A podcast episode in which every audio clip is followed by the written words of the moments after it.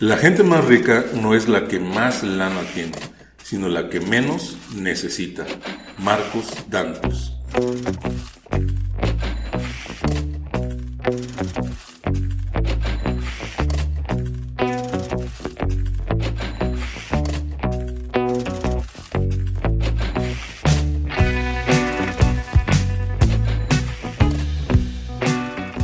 Hola, ¿qué tal? Bienvenidos al octavo episodio de Vámonos Recio, el podcast de Clearview, Campus Galerías. Eh, el día de hoy tenemos a más que dos alumnos, a dos personajes, así tengo que decirlo.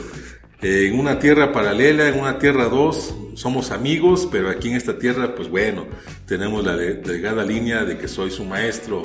En primer lugar, aquí tenemos a Juan Pedro. Bienvenido, Juan Pedro. Hola Dani, ¿cómo estás? Yo soy Juan Pedro y me da mucho gusto que nos hayas invitado. Eso. Y del otro lado tenemos a Santiago González. Santiago, bienvenido. Hola, ¿cómo estás Dani? Mucho gusto y muchas gracias por invitarnos. Bueno, pues para mí es un gusto doble el que estén aquí. Primero porque, aunque son alumnos del colegio, hijo, yo puedo decir que son expertos en el tema del día de hoy. Primera pregunta para Juan Pedro, para empezar de una vez ya. Ok. Su única posibilidad de los niños es hacer una venta de garage y vender limonadas en un puestecito enfrente de su casa o hay algo más. Mm, hay muchas cosas más. Pueden ir buscando temas y meterse a cursos a empezar a aprender sobre inversiones, otros temas que les interese, que empiece a ayudarles a generar dinero. Entonces hay más. ¿Los niños pueden invertir ya? ¿Ese Ya. concepto es real? Sí, yo ya he empezado a invertir, solo tengo 12 años. Eso, muy bien. Santiago, siguiente, una pregunta para ti. Eh, ¿Cómo un menor de edad, alguien que todavía no tiene 18 años y que ante la opinión pública, ¿verdad? Está todavía a un pasito de ser el supuestamente adulto, ¿cómo ve un menor de edad, a un joven, mejor dicho, eh, el asunto de las finanzas y la economía? Pues es, es cierto que existe pues ese, podríamos llamarle limitación de que los, los menores de edad pues no tienen directamente la posibilidad de realizar inversiones, pero pues aún así existen varias posibilidades de hacerlo. Eh, pues por ejemplo yo sigo siendo menor de edad, ya casi cumplo 18, pero hasta ahorita como Juan Pedro pues invertimos eh, no es que hagamos algo ilegal porque la ley no permite explícitamente a menores de 18, pero pues existen varias posibilidades entre pues hablando en el caso de Juan Pedro y yo, pues hacerlo a través de algún pariente que sea mayor de edad y que tenga disposición de prestarte eh, en cualquier cuenta que tenga para poder tú registrarte en un broker, que luego ya vamos a hablar sobre esto, pero en, en- en resumen, que tengas la posibilidad de realizar inversiones eh, pues a cualquier edad. Perfecto. Mencionaste eh, eh, invertir, mencionaste menor de edad, mencionaste familia, quizás hasta amigos. Tengo una pregunta para los dos, a ver si, a ver si es cierto que andamos muy bien preparados. ¿eh? ¿Qué significa family, friends and fools? Este, pues, Family, Friends and Fools, este, pues, traduciéndolo en español sería eh, familia, amigos y tontos. Esta frase, este término se utiliza mucho, yo lo he escuchado en el mundo de negocios y ventas, que cuando alguien, por ejemplo, eh, en mi caso que he tratado, eh, he vendido diferentes cosas, pues cuando vas a empezar cualquier negocio, pues lo primero que se te recomienda es que empieces con tus amigos cercanos, con tus relaciones Con la familia, cercanas. con las personas que Así es, rodean, que- ¿no? personas que, que tengas contacto directo y que a través de ellos puedas este, mm, comunicarte y venderles o, o aprender de ellos algo. ¿Tú qué sabes, Juan Pedro? 12 años, platícanos un poquito cómo un niño se puede meter en el mundo de las finanzas. Eh, primero sería investigar sobre el tema o lo que te interese, todas las finanzas. Yo recomendaría empezar a buscar cursos y, por ejemplo, videos de YouTube donde aprendas más o menos sobre este tema para que así ya tú vayas aprendiendo y ya vayas teniendo más experiencia. Ay, no, es que se me olvidó lo que me preguntaste de tanto hablar. A ver, Que- te pregunté, ¿cómo le hacen los ¿Cómo, ¿Cómo hacerle, Juan Pedro? En este momento se escuchan niños que digan, oye, tengo guardo todos mis domingos, me dan mi lana anual, mi lana mis abuelos, y por ahí me encontré una más yo. ¿Cómo invierto un niño? ¿Cómo le puedo hacer? Bueno, decírselo a tus papás porque ellos serían una muy buena guía para ti. Por ejemplo, en mi caso fue mi papá a que le empezó a decir que yo quería empezar a invertir porque un amigo fue el que me dijo, no, pues está bien chido porque yo ya empecé a invertir y pues me mostró todo y dije, no, pues yo también quiero invertir. Entonces, eh, me pareció muy buena idea y llegué con mi papá corriendo a decirle que si me podía enseñar a invertir. Entonces de ahí también mi hermano empezó a querer y pues empezamos a aprender de webinars y también de cursos que la mayoría se los encontraba en Santiago o también de videos de YouTube. Entonces de ahí pues yo pude haber estado aprendiendo y también de mi hermano, porque como él es bien trucho para encontrarle todo eso, él me explica muchas cosas, entonces me sirve mucho oh, tenerlo. Pues creo que se refuerza entonces lo de familia, amigos y familia y amigos, dejémoslo así. Así es. porque ya el de hermano a hermano, y ahí va, y hay un interés, Santiago puede ser divertido invertir. Digo, a mucha gente, a todos nos gusta darnos un lujito, eh, comprarnos algo, tener ahí un guardadito, saber que tenemos un ahorro, que tenemos liquidez para el fin de semana, con, con la familia, los amigos en la plaza, la novia. Pero puede ser divertido además iniciarse en las finanzas, Santiago. Eh, por supuesto, yo, yo creo eh, firmemente que sí. Este, si bien es, eh, es, comúnmente las inversiones son vistas como algo aburrido o no sé, eh, arcaico de alguna manera, debido a que pues como todo se piensa que es algo fácil, sin embargo pues requiere cierta pues estudio, yo le diría, yo lo veo divertido, como bien dices, no solo divertido, sino que te brinda la seguridad de tener este, no sé, cierto guardadito, cierto capital que algún día vayas a necesitar. Y más si te gusta pues estar aprendiendo constantemente constantemente de lo que sea. ¿Cómo han aprendido ustedes? Eh, como acabo de decir, aprendí de mi papá y aprendo mucho de cursos que Santiago me recomienda, que él los compra. Hace poquito me recomendó un curso donde te decía todas las, las mejores inversiones de los meses, de donde yo más he aprendido es de, es de mi hermano, no de los cursos. Bueno, ahí Santiago creo que hay una gran responsabilidad, como dicen por ahí, y un gran placer. Oye, desde hace como 10 años por acá, más o menos vivimos en la era del emprendimiento. No sé si sea la única posibilidad, me gustaría que ahondaras un poco más en esto. Santiago, el emprendurismo y la inversión. Pues este, sí, ciertamente pues, a raíz del coronavirus y toda la pandemia que ha azotado pues, al mundo en general, este, pues cambios que esperábamos que se hicieran en un plazo de 10 años, eh, suponiendo que estuviéramos en el 2019, dando un ejemplo, pues ahora todos esos cambios se hicieron en un año, en dos años, casi casi. Entonces sí, ciertamente, hablando de un negocio en, específico, pues ya no es necesario un local. Ahorita, eh, más que nunca, el mundo se ha vuelto un mundo digital, eh, ha trascendido a, a, la red y pues sí, ciertamente eh, tener un local te limitaba este, pues geográficamente a una, a una audiencia y a un, a, un tipo de cliente en, un, en un único lugar en eh, geográfico. Ahora pues el internet y eh, empresas como Amazon o este Mercado Libre pues son cosas que ya te ayudan a llegar, no ni siquiera a, un país te ayudan a, llegar a todo el mundo. Entonces eso es algo que, ha cambiado. Y en meses, ¿no? En unos claro, sí, meses. en meses. No por algo el dueño de Amazon es de los más ricos del planeta. Así ¿Cómo se llama? Jeff Bezos. Jeff Bezos. Juan Pedro, ¿qué es invertir? Y por ejemplo, ¿tú en qué inviertes? Eh, bueno, invertir es cuando mm, metes tu dinero en algo o se puede denominar como instrumento. Tú metes tu dinero esperando que te dé ganancias, que te regrese tu dinero y aparte te dé ganancias. ¿Y en qué yo he invertido? Em, yo he invertido en, en, acciones como Apple o en ETFs de los que vamos a hablar más adelante. Eh, ahorita no he invertido más porque estoy tratando de buscar más sobre cómo analizar las empresas y cómo saber qué, en qué es bueno invertir.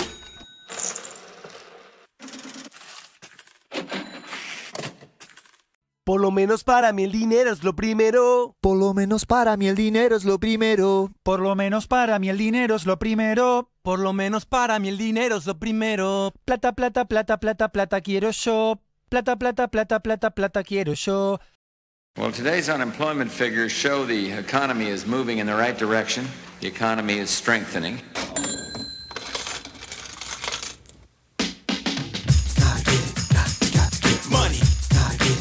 Bueno, Juan Pedro mencionó ETFs.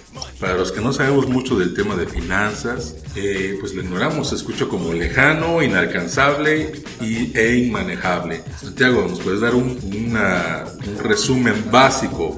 Claro, pues eh, un ETF, eh, traduciéndolo primero que nada, son las siglas de un fondo de índice cotizado. ¿Qué es eso? Pues fácil, un ETF o un fondo de índice cotizado en español. Supongamos que del SP500. El SP500 es un índice. ¿Qué quiere decir que es un índice? Una lista de las 500 empresas más grandes de Estados Unidos. Juan Pedro habló de las acciones, comprar partes de iguales de una empresa y te vuelves accionista. Pero ¿qué pasa si yo quiero comprar una acción de cada una de las 500 empresas más grandes que hay? Pues me va a salir muy caro. Para esto existen los ETFs. Lo que los ETFs hacen, juntan todo el dinero de personas que quieran invertir y con ese dinero compran esas partes de las 500 empresas más grandes que tú quieres invertir y a cambio de eso pues ya tienes tus ganancias por forma de dividendos si es que las ofrecen. Dividendos serían las ganancias de las empresas repartidas entre los accionistas. O si quieres vender tu ETF, lo puedes vender más caro de lo que compraste y recuperas tu inversión. En resumen, un ETF sería un grupo de empresas que tú puedes comprar una parte de cada una al mismo tiempo. Una pregunta muy básica, Juan Pedro. Todo el mundo, hasta en las películas lo hemos escuchado. Cuando hay tramas sobre que suceden en temas de finanzas y de economistas, ¿qué es una acción? Cuando tú compras una acción de una empresa, te haces como dueño de esa empresa, es como si hubieras comprado una parte de la empresa, pues ahora eres también dueño de la empresa. Y ahora bien, eh, pero suena como muy sencillo. ¿No serán muchas partecitas de la empresa y no serán muchos los dueños?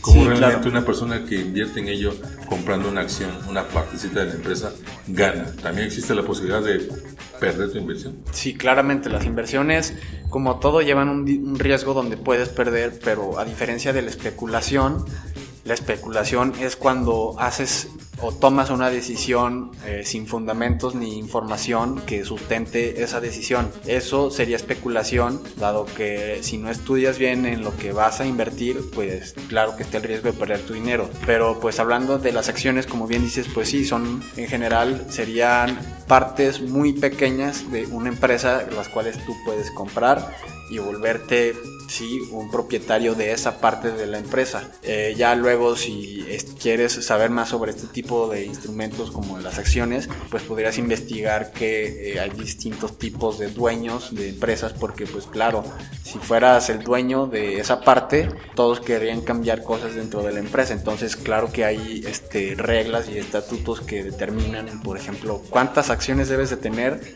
para poder tomar decisiones dentro de la realmente. empresa. Ajá. Mientras tanto, eres como que como un soporte económico de la misma empresa. Claro, sí, tú te le das a la empresa eh, dinero y ellos a cambio te van a dar eh, una parte del pastel, podríamos llamarle, donde tú podrías ganar eh, vendiendo esa misma parte a un precio más caro de lo que lo compraste o que la empresa en específico eh, tenga, eh, pues yo podría decir la bondad, porque no muchas la hacen, de dar eh, las utilidades, o sea, todo lo que gana la empresa al final de cierto tiempo, repartirlas entre todos los dueños de esas acciones. Entonces, eso se llaman dividendos, es otra forma de ganar dentro de las acciones. Oye, y algo, algo importante, Juan Pedro. Por ejemplo, ahorita se me ocurre Apple, por decir algo, ¿no? Que no sé si sea lo mismo todavía desde que nos dejó Steve Jobs. Pero se antoja como que sí hay muchísimas acciones y yo compro. ¿Cuánto tiempo pasa para realmente yo sentir que estoy, ganando? Debo de comprar una acción, debo comprar varias.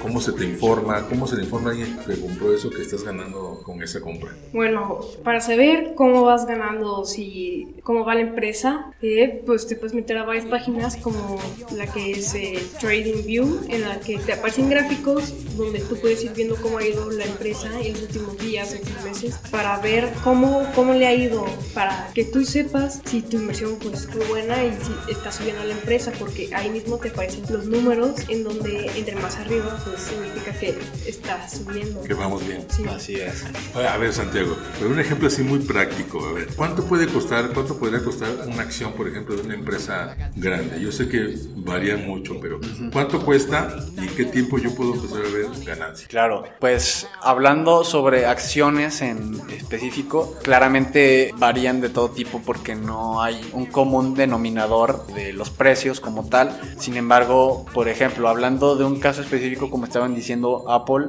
pues yo he comprado acciones de Apple, te puedo decir que fue hace unos seis meses y el precio en, ese, en esos días era de 122 dólares, ¿no? Entonces, chiste es que tú hayas estudiado la empresa a lo que vas a invertir y que puedas determinar si el valor va a subir y cómo sabes si el valor va a subir, pues existen cosas como los estados financieros de la empresa, si es que ha vendido muchos iPhones, por ejemplo, o se ha expandido a nuevos lugares, pues eso es una buena razón para que pueda subir el precio de la acción y ya dependiendo de cuánto tiempo de tus objetivos, eso es algo este, muy importante, tus objetivos y metas de inversión para determinar cuánto, cuánto necesitas y cuánto va a subir. Si quieres saber eh, cuánto va a subir o cuál es el promedio de las acciones, pues como dije varía, pero de- en el caso de los ETFs que son como las acciones, si miramos por ejemplo el rendimiento de las 500 empresas más grandes del mundo, pues en total sumando todos los precios de esas empresas, cada año se estima que sube el valor entre un 8 y un 10%, lo cual, eh, o sea, es, es algo, es, es- es razonable y pues es es bueno. Entonces,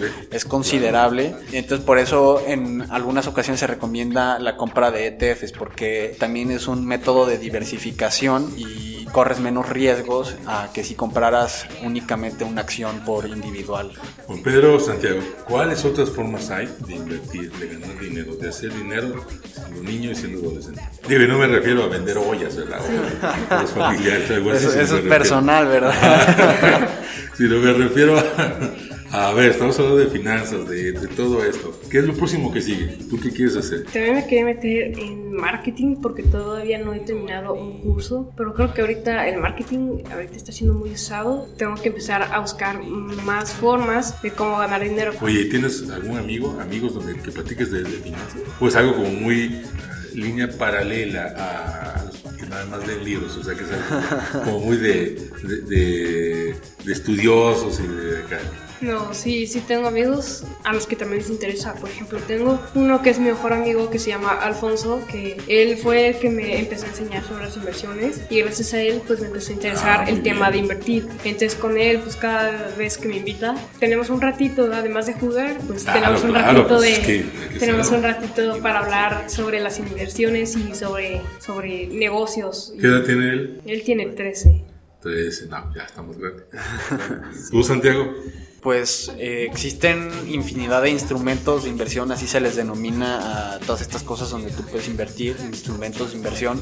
Yo personalmente pues considero los ETFs como uno de los mejores para mis objetivos y mis metas y también pues hay que expandir horizontes, ¿no? Eh, yo en lo personal he investigado un poco más sobre lo que son eh, fibras o fondos de inversión, como ya habíamos hablado, pero enfocados a bienes raíces. Entonces, ¿qué son las fibras? Eh, las fibras son eh, conjuntos de personas eh, que construyen comúnmente centros comerciales, departamentos, eh, obras inmobiliarias, de las cuales este, juntan dinero de los de, de personas que quieran invertir. Entonces, con ese dinero ellos construyen sus obras y con esas obras se dedican eh, principalmente a rentarlas, eh, locales o departamentos. Entonces, tú vas ganando ingresos recurrentes de las rentas de esas este, propiedades sin tener que comprar toda la propiedad porque pues otra superstición o, o mito sobre las inversiones es que necesitas mucho dinero en especial en, en bienes raíces por ejemplo. Entonces las fibras pues ya no. Es como comprar una acción de tú das como tu parte del desarrollo y además te está generando ingresos recurrentes. Entonces tú ganas de dos maneras con las rentas una vez que el proyecto se haya terminado y la otra es si quieres vender tu parte del desarrollo, por decirlo de una manera, o en este caso llamándolo la fibra, pues la puedes vender a un precio más cara de la que lo compraste y ya también hiciste un ingreso extra. Entonces ese es otro instrumento al que yo estoy poniendo eh, la mira. Oye, Santiago y Juan Pedro, ahorita mencionaste algo importante, eh, mitos. Así ¿Qué es. otros mitos existen? Eh, enúnciamelos así rápidamente y después ahonda en el que crees tú que hay que hacer mayor énfasis. Pues mira, principalmente yo considero que hay dos. El primero es que las inversiones son apuestas. Eh, yo difiero completamente con ese, con ese concepto de que las inversiones son apuestas, porque prim- primero que nada, eh, a diferencia de las apuestas, tú no estudias, tú esperas a que sea un juego del azar, mientras que las inversiones son algo que es cosa de estudiar y donde la meta principal es generar eh, un ingreso o alguna ganancia. Entonces tienes que estudiar y tienes que tener bases y argumentos de información que sustenten la decisión de invertir en algo. A diferencia de las apuestas, pues yo creo que ahí es más bien porque te gusta más un equipo de fútbol, por ejemplo, porque un color te llamó más la atención en el juego. Eh, yo creo que ese es el que son apuestas. Y el segundo mito, yo creo que es el que necesitas mucho dinero. Hace mucho tiempo, eh, ya mucho tiempo, eh, pues sí era necesario tener grandes cantidades de capital y de dinero para poder generar esas inversiones. Y entonces ahorita con todo el mundo, con todo lo que está en el mundo digital, pues ciertamente ya no necesitas grandes cantidades de dinero para hacerlo.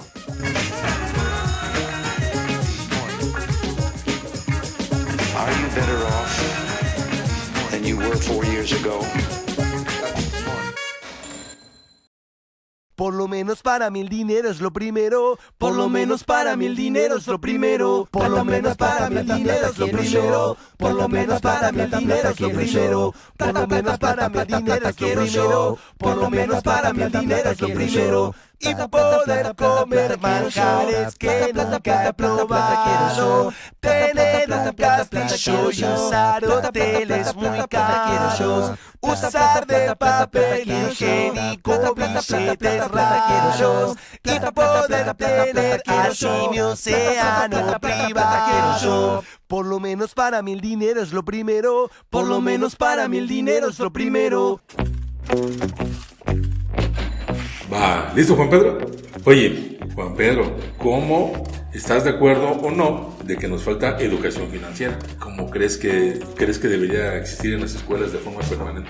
Bueno, yo creo que eh, desde que van en kinder les deberían de empezar, cuando ya aprendan a leer y todo, que se empiecen a poner, a poner libros así como cortitos, así de cinco páginas a la semana, para que se vayan haciendo como el hábito de empezar a leer, para que cuando ya empiecen a entrar a la primaria y luego a secundaria, empiecen a leer más y más y ya no se les haga tan difícil leer un libro porque pues yo creo que mucha gente de los mexicanos dice no pues es que está muy largo si es mucho tiempo y no pero pues si le invirtieras 10 minutos al día lo podrías acabar. Para mí que como que me da orgullo ver los libros que acabo que si son muchas páginas me da orgullo saber que yo me a mí me inspira a seguir leyendo y a seguir aprendiendo. Y si fuera de finanzas ahora el libro, bueno, no en kinder, pero más adelante. Imagínate en la primaria que existe una materia de finanzas para niños. Eh, pues yo creo que eso estaría bien, eh, pues que desde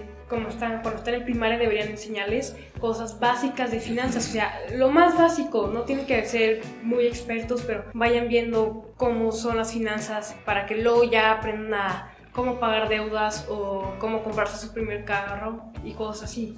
O al contrario, para no tener deudas, ¿no? A lo mejor. Sí. Que bueno, que es inevitable, ¿no? Quizás, pero hay de deudas a deudas, ¿no? Bueno, Santiago, una clásica. Las mamás grandes que administradores del dinero en la casa. ¿Por qué será que tenemos la idea de que, nada más la mamá y que el mexicano en, en general no ahorra, no prevé vacaciones, no prevé este, fines de semana, salidas a restaurante? eh, los lujitos que por supuesto que pues, a gusto, ¿no? ¿Qué opinión tienes sobre esto precisamente de la educación financiera en México? Ya estaba escuchando un, eh, pues una frase que le estaba diciendo Robert Kiyosaki, que es un, eh, una personalidad, un, este, alguien importante en el mundo de las finanzas y de los negocios. Le estaba diciendo que México y Latinoamérica en general son países ultra ricos en cuanto a biodiversidad, recursos, etcétera, pero que somos infinitamente pobres en cuanto a educación y en manejo de nuestros recursos. Entonces, pues claro que este se nota que a México y a la mayoría de Latinoamérica pues les hace falta educación financiera eh, la más básica para eh, o sea imaginemos a un chavo de 18 años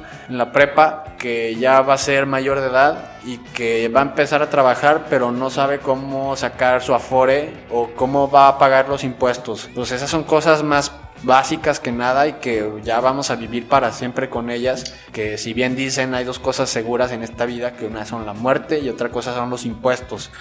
Entonces, pues yo creo que es algo que sí hace falta en México y en Latinoamérica en general y que pues no, no estaría de más tener este educación Desde temprana edad, desde ¿no? temprana Puede edad, ser. ajá, exacto. Ahorita evitamos toda la gente ahí endeudada y yendo al monte de piedad para tener dinero para los regalos cuando podrías tener diferentes fondos de ahorro Así es. en la familia para las vacaciones, para mis nuevos par de jeans, para salir con la novia, para comprar mi última consola y quizás si se puede, ¿no? Ahorros a tres meses, ahorros a medio año y un ahorro que sea que A anual. largo plazo, así es, plazo. un guardadito para cada cosa. Santiago, Juan Pedro, ayúdenme a aclarar algo. Como buena persona ignorante que soy, el pánico me, este, me ataca. ¿Qué cosa es un sete y para qué sirve? Pues CETES eh, yo lo considero como eh, el instrumento de inversión de entrada para todas las personas por distintas razones. Primero que nada es una de las más accesibles, pero bueno, ¿qué son los CETES? Los CETES son deuda gubernamental. Es decir, tú le prestas al gobierno tu dinero por cierto plazo de tiempo determinado y al final de ese plazo el gobierno te va a devolver tu dinero más un interés, que es un interés, eh, otro dinerito extra como comisión, podríamos llamarle, por tú prestarles tu dinero. Entonces, ¿por qué son, porque yo los considero los, eh, el instrumento de entrada? Porque primero son fáciles de, fáciles de acceder desde el sitio web de CETES Directo, así es, cetesdirecto.com. Ahí puedes este, acceder a ellos. Y luego, porque no rompen totalmente con el mito de que necesitas mucho dinero. Necesitas cerca de 100 pesos, creo, para poder meter dinero a, los CETES y poder comenzar a invertir. Y tienen diferentes plazos. Si lo que necesitas es liquidez, pues en un mes te devuelven tu dinero más los intereses, en 6 meses, en 12 meses. Entonces es, eh, o sea, es fácil de entender. Lo único malo que yo le vería, pues es que eh, por ser tan seguros, dado que es muy difícil que un gobierno total eh, vaya a la quiebra,